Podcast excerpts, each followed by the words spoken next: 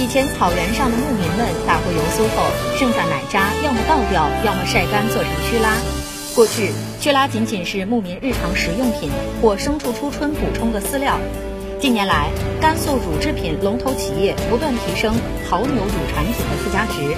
除了从专业合作社收购牦牛乳，制成牦牛乳蛋白粉等消费品外，企业还从牧民家中收购曲拉，经过提取加工制成高附加值的干酪素产品，销往世界各地。目前，赣南州已成为全国的曲拉交易中心，曲拉收购惠及赣南州2.95万牧民。原先的奶渣曲拉已成为当地牧民脱贫增收的金疙瘩。